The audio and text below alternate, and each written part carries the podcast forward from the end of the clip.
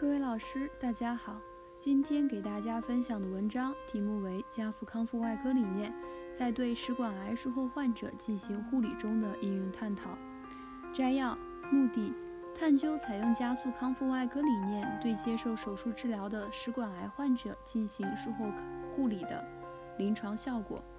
方法。选取2018年1月至2019年1月期间在西安交通大学第一附属医院接受手术治疗的80例食管癌患者作为研究对象，采用随随机数表法将其分为对照组和观察组，对两组患者均进行常规的围手术期护理。在此基础上，采用加速康复外科理念对观察组患者进行护理。治护结束后，对比两组患者为手术期相关的指标及营养相关指标的改善情况。结果，经治护与对照组患者相比，观察组患者术后的引流量较少，其术后留置引流管的时间、术臂至经口进食的时间、术臂至首次下床活动的时间、住院的时间均较短，p 小于零点零五。接受治护后，两组患者血清 PA。ALB 及 TP 的水平均高于接受治护前，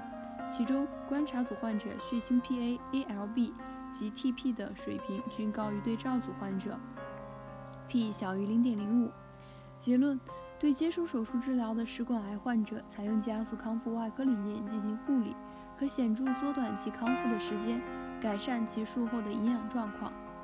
想要了解本篇文章的详细内容及全文下载。请关注我们的微信公众号 “eras” 最新文献解读，谢谢大家。